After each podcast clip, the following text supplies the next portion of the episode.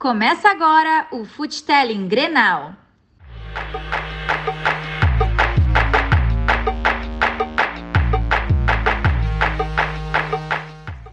Olá, olá, muito bem-vindo e muito bem-vinda ao Futelling, Histórias do Futebol. Eu sou o Gabriel Davi e hoje temos o episódio 23 do Futelling Grenal, que contou com resultados justos para as duas equipes. Vamos descobrir quais foram.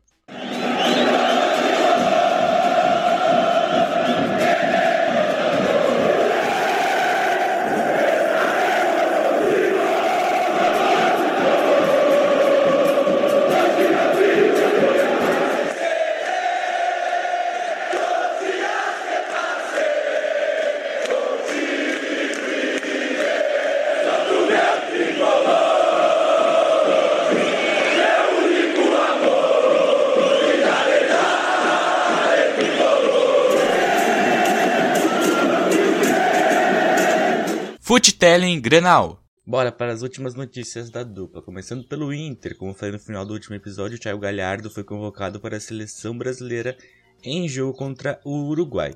Ele acabou não entrando em campo na vitória por 2 a 0.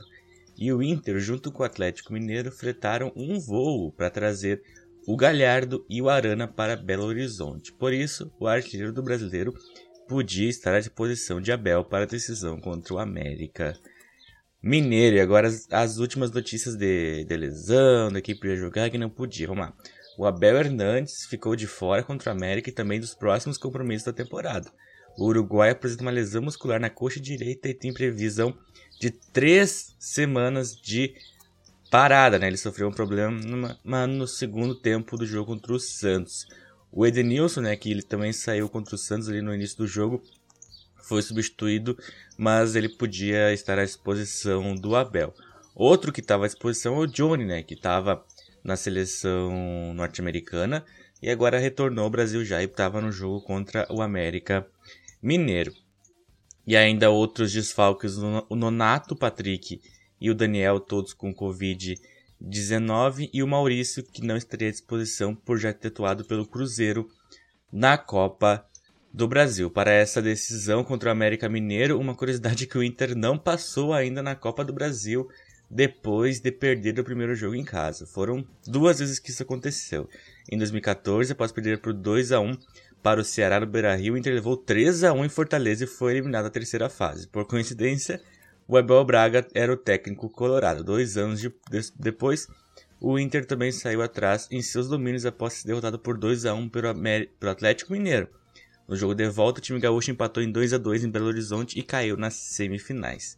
Já já a gente descobre se o Colorado quebrou essa escrita. Vamos para as notícias do Grêmio.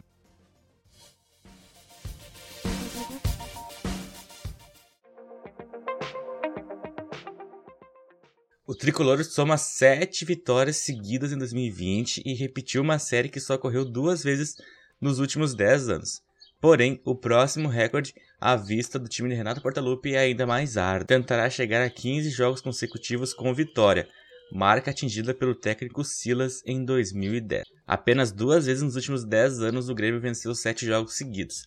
A primeira delas foi em 2012 com o Vanderlei Luxemburgo e a outra com o Filipão em 2015. O destaque dessa série desse ano é que é brasileiro e Copa do Brasil, né? Nas outras tiveram estadual no meio para dar, um, dar uma inflada nesses números, né? E sobre marcas ainda, o Grêmio se tornou o time com mais partidas pela Copa do Brasil na história. Com a partida de volta pelo Cuiabá, somou 187 jogos, o Vasco tem 186, né? E o Flamengo 184. O Rubro Negro, inclusive, é a equipe com mais vitórias na competição. 106 contra 104 do Grêmio, com a sem o jogo contra o Cuiabá. Então já, já, já a gente descobre se esse número aumentou, mas tem 106 Flamengo, 104 Grêmio antes do jogo contra o Cuiabá. Depois eu atualizo esse número aí. Se confirmar a vantagem sobre o Cuiabá, o Grêmio chegará à 15ª semifinal em 27 participações na competição. Atualmente é o clube com mais presenças nesta fase, uma acima do Flamengo. Antes de confirmar o resultado contra o Cuiabá, depois a gente atualiza esse número aí. Agora sobre a escalação, Darlan e Lucas Silva disputam a vaga de titular no meio-campo ao lado do Matheus Henrique, daqueles que iniciaram o jogo contra o Ceará. uh, provavelmente retornava, retornavam à equipe o Jeromel, David Braz e o Ferreira. Na lateral esquerda, Diogo Barbosa está na frente na disputa com Cortes. O Alisson e o Michael se recuperam de lesão e também seguem fora, assim como o Paulo Miranda. Robinho e Luiz Fernando já atuaram para outros clubes não podem disputar a Copa do Brasil. E o César Pinari já, já foi regularizado na CBF e deve se apresentar somente na quinta ou sexta-feira. Vamos para as partidas. Cuiabá contra Grêmio. O tricolor venceu o jogo da ida por 2 a 1 e se classifica com empate ou qualquer vitória. O Cuiabá avança se vencer por dois ou mais gols de diferença. Vitória por um gol do Dourado leva a decisão para os pênaltis. Não há critério de gol qualificado. O Grêmio vive o melhor momento da temporada, embalado pela série de sete vitórias consecutivas. Alguns jogadores considerados titulares foram poupados no 4 a 2 sobre o Ceará no sábado pelo Brasileirão. O Cuiabá, por sua vez, atravessa uma fase inversamente pro proporcional ao adversário. Não vence há quatro jogos e ainda perdeu o treinador Marcelo Chamusca para o Fortaleza. Nesta quarta, o Alain Al estreou no comando da equipe. Bora para a partida.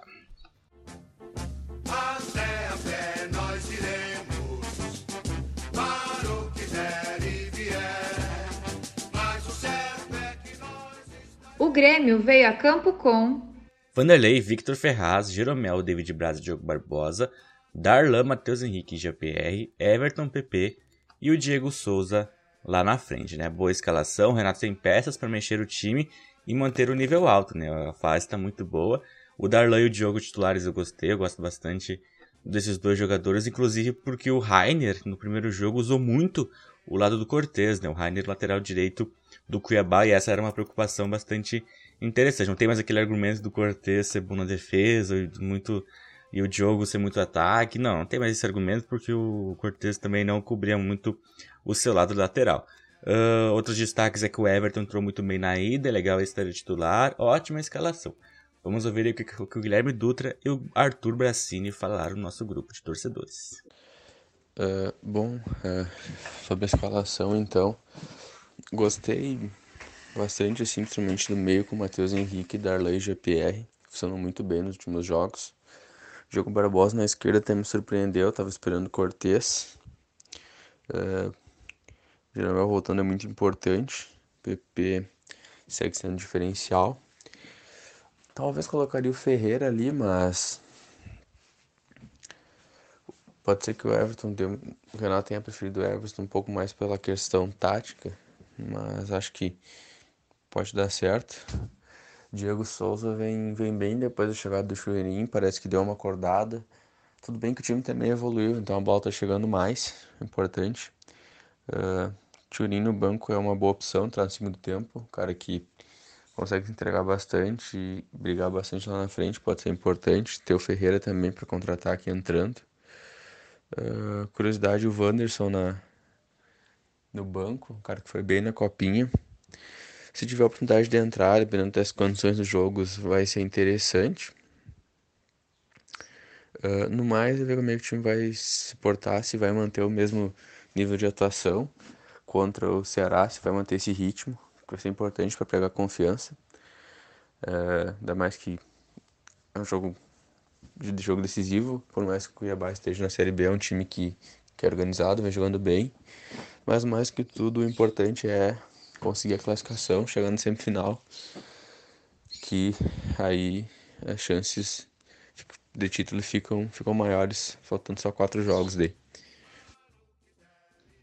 Em relação à escalação, eu gostei muito que nós estamos com a defesa titular, Vitor Ferraz, Diogo Barbosa, Jeromel, tal David Braz, que está substituindo o Kahneman, mas ele é bom defensivamente, principalmente contra o Jeromel. E como jogar na arena e o primeiro jogo foi 1 a 0 então acho que o time está tranquilo para se classificar para semifinal. O meio-campo está razoável. Eu preferia que jogasse o Lucas Silva no lugar do Darlan, mas eu acho que ele. Não sei porque se o, se o Renato decidiu colocar o Darlan, mas não tá um time ruim. Tá o Mateuzinho, tá o GPR, tá o Everton, PP e Diego Souza. E espero que o Diego Churin possa entrar no segundo tempo para dar um ânimo no jogo, né? Acho que vai ser uns 2 a 0 Cuiabá Esporte Clube, time do meu coração, nasceste predestinado para ser um grande campeão. A escalação do Cuiabá foi João Carlos, Rainer, Ednei, Conceição e Romário, Nenê Bonilha, Matheus Barbosa e Elvis, Maxwell, William Santana e Iago. E bora pro jogo. Primeiras movimentações de domínio total tricolor. Como no jogo contra o Ceará, ocupava o campo ofensivo, trocando passes e rodando as posições. O Grêmio para cima, mesmo com a vantagem para garantir logo a classificação.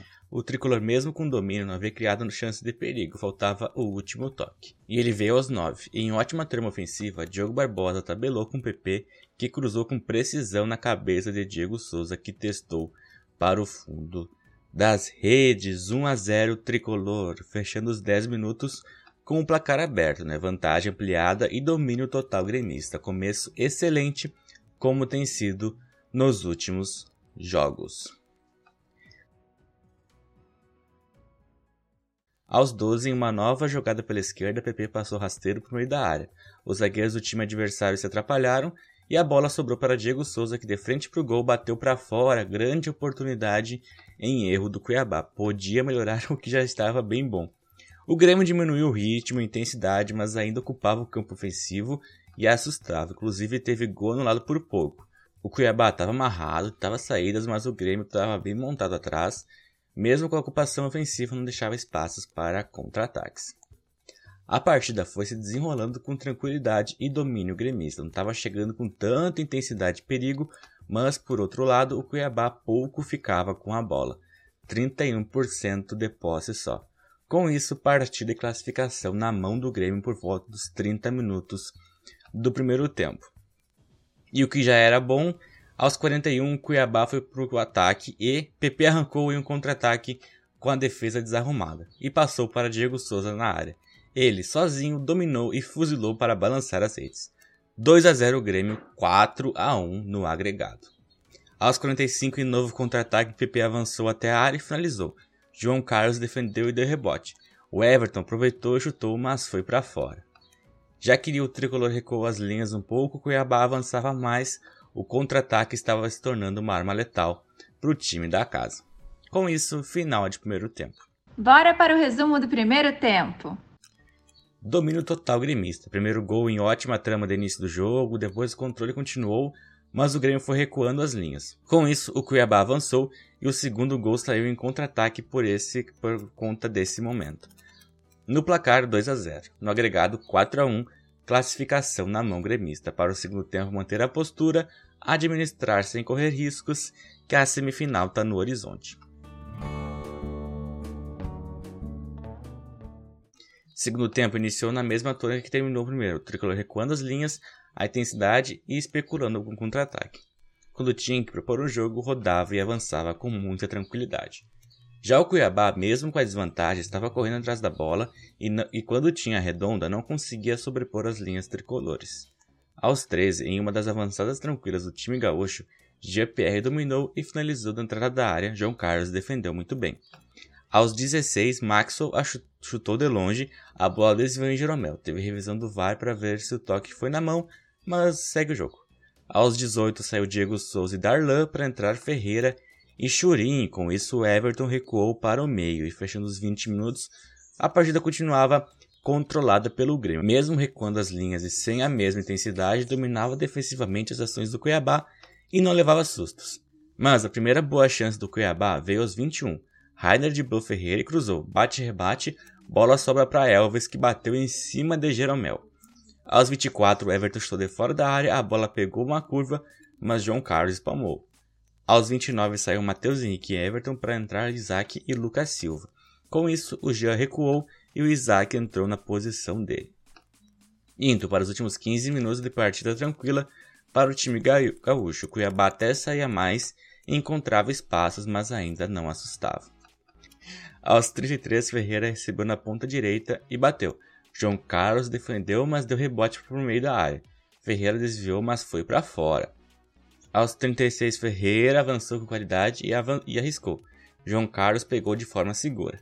Aos 38, saiu GPR para entrar Tassiano Aos 42, Lucas Silva avançou, o PP nas costas da zaga. Ele dominou, avançou, mas finalizou para fora. Minutos finais se desenrolaram da mesma tônica e tendência de todo o segundo tempo. O Grêmio controlando a posse, rodando com tranquilidade e baixa intensidade. Cuiabá com a bola não conseguia avançar, muito menos criar alguma coisa.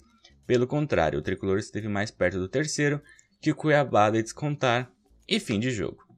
Os últimos 45 minutos foram de. Muito bem, segundo tempo com poucas movimentações, o Grêmio controlou a posse, rodou e gastou o relógio. 2 a 0, 4 a 1, 15ª semifinal do Grêmio, oitava vitória seguida, ótima atuação e seguindo a ótima fase, atualizando os dados que eu dei ali no início. Agora o Grêmio tem 105 vitórias contra 106 do Flamengo. Na semifinal pode passar, né, esse número. Você está ouvindo o Futelling Grenal. E agora vamos para o jogo do Inter. América Mineiro contra Inter. O América venceu o jogo de ida por 1 a 0 no Beira-Rio. O Inter teria que vencer por dois ou mais gols. Vitória por um leva para os pênaltis, já que o Coelho joga por empate ou, claro, pela vitória. Para o América Mineiro, o jogo é a oportunidade de fazer história mais uma vez, já que até mesmo a vaga nessas quartas de finais é inédita. Além de Balo na Copa do Brasil após eliminar o Corinthians, o Coelho também fez boa campanha na Série B do Brasileiro, competição na qual o terceiro colocado com 37 pontos. O Inter, por sua vez, vive um momento de maior instabilidade da temporada, principalmente pela saída de Eduardo Cudê para o Celta de Vigo. No brasileiro, o time que já vinha de derrotas com o técnico argentino não vence há quatro rodadas e perdeu a liderança para o Atlético Mineiro. E a classificação na Copa do Brasil pode servir como retomada para o time na temporada. Bora para as escalações.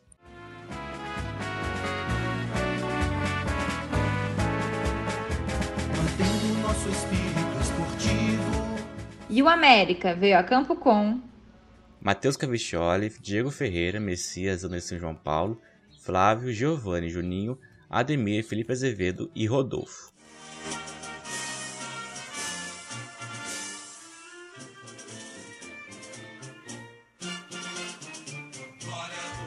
Escalação do Inter: Lomba, Rodinei, Gabriel, Cuesta e Moisés, Lindoso, Dourado, Denilson e Alessandro, Leandro Fernandes e Thiago Galhardo. Bom, curiosidade para ver esse desenho tático, Abel ainda não encontrou o seu jeito de comandar, estando para o terceiro jogo, apenas no terceiro jogo e com decisão difícil. Gostaria de ver o Yuri na frente, mas a amostragem do Leandro foi, foi interessante também. O Heitor estava jogando muito bem, já Rodinei falhou no último jogo, escalhação bem questionável do lateral. Da Alessandro espero que fique na criação mesmo, e a trinca de volantes, como é que será que vai funcionar? Vamos ouvir o que a Ana Clara falou no nosso grupo de torcedores. Os últimos jogos, né, deixaram o torcedor, acho que bem desanimado, né? As atuações do Inter decaíram muito desde a saída do Kudê.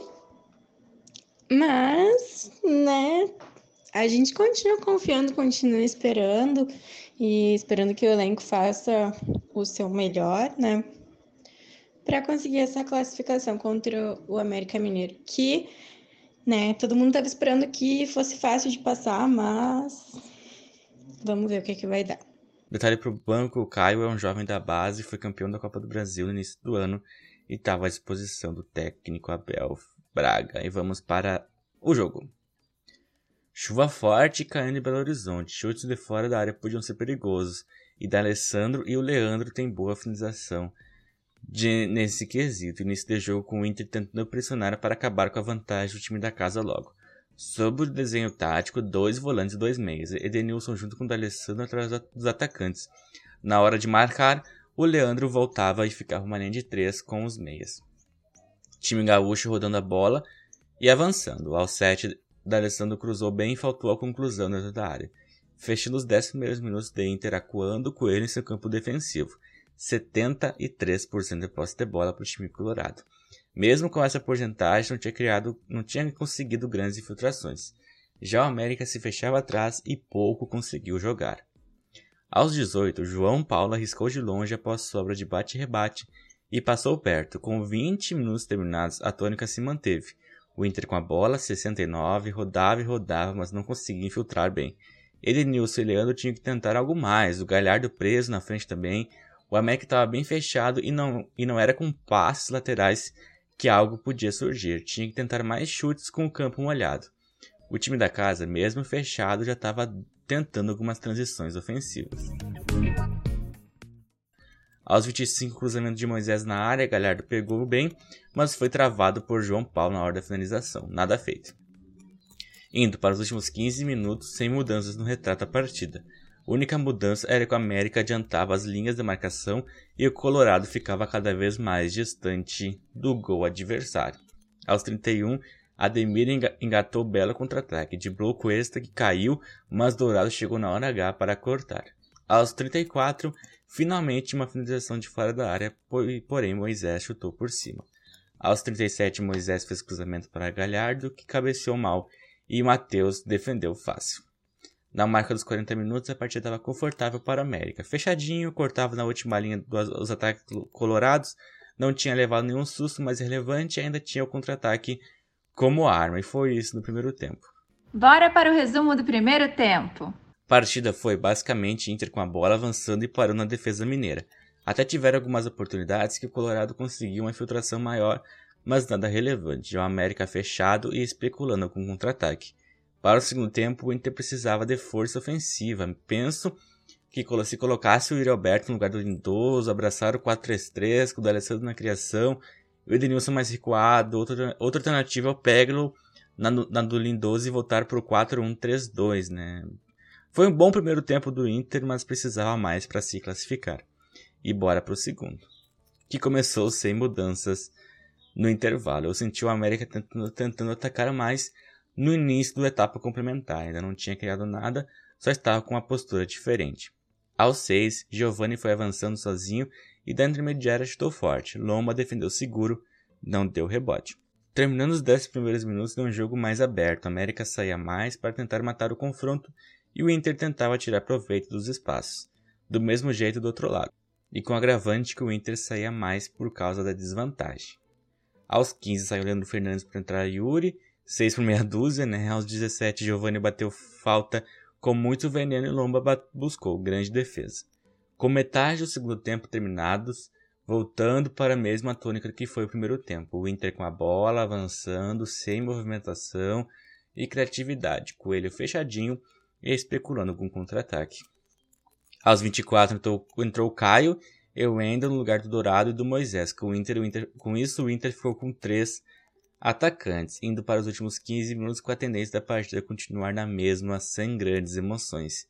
Vida complicada para o Inter mesmo com os três lá na frente. Aos 31 entrou para Chess no lugar do Alessandro, aos 37 Denilson fez boa jogada no meio e arriscou de longe, Matheus pegou firme no gol. Por falta dos 40, o Inter já não conseguia chegar na última linha do América, partida cada vez mais controlada e tranquila para o time da casa. Aos, 30, aos 48, o Inter tentou uma pressão na abafa para levar a decisão para os pênaltis. Praxedes conseguiu com a cabeçada que foi por cima. E essa leve pressão deu certo. Aos 49 falta, todos na área, levantamento na cabeça do Galhardo, que escorou para o Alberto. De frente para o gol, ele fuzilou para marcar e levar a decisão para os pênaltis no último lance da partida. Vamos ouvir um resumo do segundo tempo. Segundo tempo na mesma do primeiro, com o Inter um pouco pior ainda. O Abel mexeu mal e não estava conseguindo criar. O América bem fechado e tranquilo até que o último lance, gol do Yuri, bora para os pênaltis.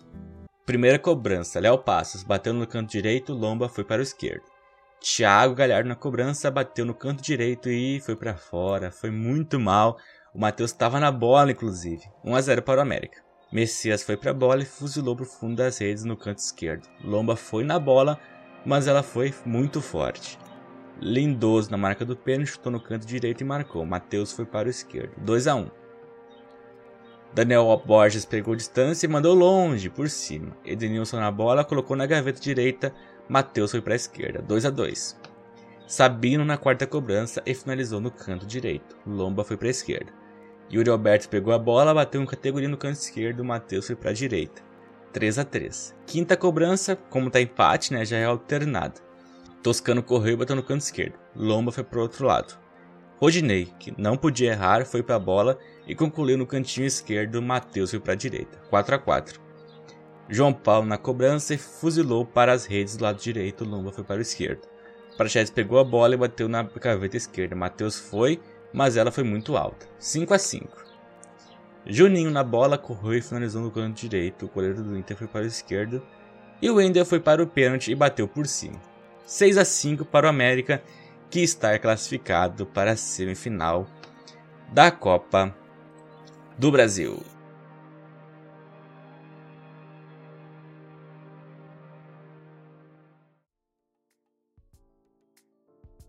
Muito bem, com, com esses resultados aqui, só fazendo o, o, o balanço, vai dar uh, São Paulo e Grêmio na semifinal, Palmeiras e América Mineiro na outra. Né? Agora vamos começar falando sobre o Grêmio, que é a parte boa, digamos assim. O Grêmio tá embalado, tá jogando muito bem. O Renato aí conseguiu encontrar o time, tá? Tem pelo menos uns dois, três uh, jogadores em cada posição, ainda tem o Pinares aí para vir. Então o Grêmio tá muito bem encaminhado. Eu tô vendo com ótimos olhos aí essa arrancada do tricolor, mesmo que tenha algum tropeço, alguma derrota nos próximos jogos. Eu vou manter minha opinião que o Grêmio tá bem encaminhado. Aí tem Diego Souza, Diego Churin, uh, o Isaac também pode fazer a frente, ali GPR Pinares, na ponta o Ferreira, o Luiz Fernando, o Everton, na outra tem o PP. Uh, aí no meio ali tem o Matheus Henrique, o Darlan, o Maicon também, que tá em lesão, mas tem. Enfim. Uh, tá na, na, defesa o David Braz entra muito bem, né? Nas laterais tem dois em cada, tem o Guilherme Guedes voltando, então o Grêmio tá com um time bem bacana, bem montadinho, não tem nem que muito que falar, é só elogiar mesmo, né? O GPR jogando muita bola, PP jogando muita bola, o Diego Souza cresceu de uma maneira inacreditável com a chegada do Churin, né? Isso que é importante essa competição aí sadia dentro do clube, né? O Churin tem seus minutos para jogar, né? Ele acho que esse jogo, vou até pegar aqui, ele entrou cedo no jogo, né? Mas como o jogo estava definido já, então não tinha muito muito o que fazer.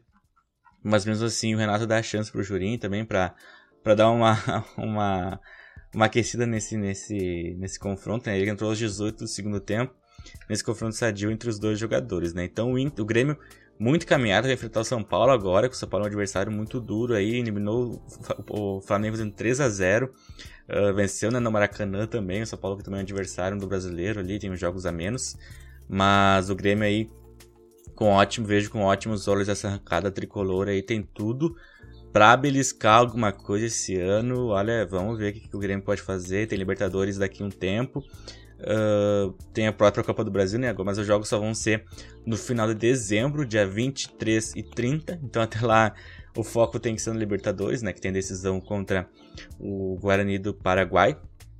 Tem o Campeonato Brasileiro, então o Grêmio pode se manter bem vivo nas, nas três competições que tem. Eu vejo aí, repetindo, eu tô, eu tô muito, muito entusiasmado com esse time do Grêmio. Ótimas atuações aí. Apesar de ser um time. Jogou, é que não é, não tô avaliando só esse jogo porque foi um jogo tranquilo, né? Quando o adversário talvez mais fraco, enfim. Mas todo o trabalho aqui, né? Começou com umas vitórias lá contra o Atlético Paranaense, começou com umas vitórias meio não tão boas assim, mas vinha com resultados. Aí veio o time foi pegando moral, foi amadurecendo. Veio aquela partida contra o Fluminense que foi muito boa. Depois teve o jogo de ida, né, contra o Cuiabá, depois teve o jogo contra o Ceará que foi excelente e mais um jogo excelente aí contra o, o, o jogo de volta, né? Contra o Cuiabá. A próxima partida do Grêmio é no domingo, dia 22, né? Ah, às 8h30 da noite contra o Corinthians, fora de casa. O Grêmio no Brasileiro é o sétimo com 33 e o Corinthians o décimo segundo com 25, né? E sobre a tabela do Brasileiro, o Atlético Mineiro perdeu ontem, né? Daí serve pro Inter também, né? Que eu já daqui a pouco eu falo. O Atlético Mineiro perdeu ontem, tá com o mesmo, mesmo número de jogos que o Inter e um jogo a menos que o Grêmio, né? E a distância do Atlético, que é o líder para o Grêmio agora é 5 pontos, né? Já era 5 pontos, como o Atlético perdeu, não tem mais a pendência de jogo atrasado, então 5 pontos separam o Grêmio do Atlético Mineiro, que não é muito, né? Considerando que o Grêmio está em sétimo e o Atlético em primeiro, né? Então a distância é curta entre os primeiros colocados. O Grêmio está a um ponto do G6 e está a 3 pontos do G4, né? Vamos, vamos ver essa, onde, até onde é que vai essa arrancada gremista, se vai conseguir alcançar os 15 jogos que o Silas teve lá em 2010, a grande sequência lá do ano de 2010. Agora, a parte negativa, falando sobre o Inter. O que, que eu vou te dizer, né? O, o, na coletivo, o Abel até falou que não tem tática, que botou só jogadores que têm experiência. E claramente ele não conhece jogadores, claramente não fez um estudo do que que. quais são as qualidades, os defeitos, quem é tal jogador. Isso que a gente tem feito no Footelling, se, se o Abel pegasse e ouvisse todos os Footelings aí, tava bem servido. Mas enfim. Uh, ele, inclusive semana passada, né, ele falou que não conhecia o Peglo, que ele ficou encantado e botou ele no jogo, né? Então, é, nesse jogo ele botou o Caio Vidal, o Caio Vidal ali, um jovem da base, entrar no jogo assim, primeiro jogo dele no ano. Complicado, né? O que, que o cara vai fazer? Tinha o Peglo, o próprio Peglo que ele elogiou no banco, o Marcos Guilherme também, que vem de titular, apesar de eu ser um, crítico do Marcos Guilherme, mas pelo menos é um cara que tá, né, na, tá no elenco ali, tá com um entrosamento, né? Botar um jovem ali no meio não vai resolver nada. Uh, e tinha outros com a característica similar. Uh, então, botar o Praxedes no lugar do Alessandro, enfim, claramente não conhece o elenco, inclusive as substituições dele foram muito ruins, botar o Yuri no lugar do Leandro, quando precisa do resultado faz uma substituição 6 por dúzia, aí trocou o Wender pelo Moisés, sabe, umas substituições sem pé nem cabeça, e enfim, o resultado tava sendo justo, 0 a 0 tava sendo muito justo, o Inter achou um gol ali com o Yuri Alberto, que foi muito injusto, na minha opinião, porque o, o, o América dominou todo o jogo, né? Domínio defensivo também é domínio. E nos pênaltis ali deu deu resultado mais mais mais coerente com o que foi feito nos 180 minutos, né? Agora teve até uma confusão no final do jogo ali, o Lindoso, o Galhardo, o D'Alessandro acho que meio tentando apartar a briga, mas estava no bolo também, mas enfim, perder e fazer confusão ainda é muito, muito triste, muito se apequenar muito, né? Então, e para a sequência da temporada, eu não sei, não sei qual vai ser. Eu acho que o Abel fica até as eleições, né, que vão ser no final de novembro aí, porque o próximo espero que as próximas diretorias, que os que os uh, os candidatos estejam conversando com os técnicos aí para deixar pelo menos alinhados, digamos assim, num, uh, num discurso. Ah, se eu vencer, pode vir, entendeu? Uh, não sei como funciona isso, mas enfim, algum nome mais interessante que o Abel Braga que realmente não não conhece o elenco, não, enfim, bem complicado e a questão do técnico Abel Braga no time do Inter, que vai ficar, eu acho que ele vai ficar até as eleições mesmo, né? A diretoria agora que tá saindo não vai uh, buscar outro nome, nem deve buscar outro nome, né? A saída do Eduardo Cudê foi no pior momento possível, né? Tendo eleição, tendo, eleição, tendo toda essa turbulência, jogos decisivos, então o Cudê saiu do Inter no pior momento possível aí. Enfim, né? O horizonte do Grêmio, do Inter não é nada bom. Tem que mudar muito, muito. O bom é que eu acho realmente que o, o, o Kudê já tinha atingido um teto de produção do Inter e o, só tinha a cair. Na minha opinião, a caída com o Kudê ia ser mais suave, mas ia acontecer. Uh, agora a queda vai, foi, vai ser queda livre, mas pelo menos quem sabe atingir o fundo do poço e depois que atingir o fundo do poço só, só pode ir pra cima, né? Essa é a minha esperança, que o Inter aí provavelmente vai ser eliminado pelo Boca e quem sabe lá em, no meio de dezembro consiga, com o Abel ou com o técnico, consiga retomar um bom futebol aí. Enfim, porque na mesma tendência de pior que tá não fica, entendeu? Mas é. Torcedor colorado se prepare aí que as, as próximas semanas serão bem, bem complicadas pro time do Inter. O próximo, o próximo confronto é domingo contra o Fluminense em casa, 6 e 15 o Inter é o segundo colocado com 36, o Atlético Mineiro tem 38. Em primeiro, inclusive, os dois times agora têm o mesmo número de jogos. Com isso, eu fecho aqui o Futelling. Com isso, eu, fecho aqui o Futelling Grenal 23, o episódio 24 sai na segunda para falar sobre esses jogos do Brasileirão. Corinthians e Grêmio, Inter e Fluminense. Desejo a todos um ótimo final de semana, muita saúde para ti e para tua família. E a gente se vê na segunda-feira. Até lá. Tchau, tchau. Fui. Você acabou de ouvir Futelling Histórias do Futebol.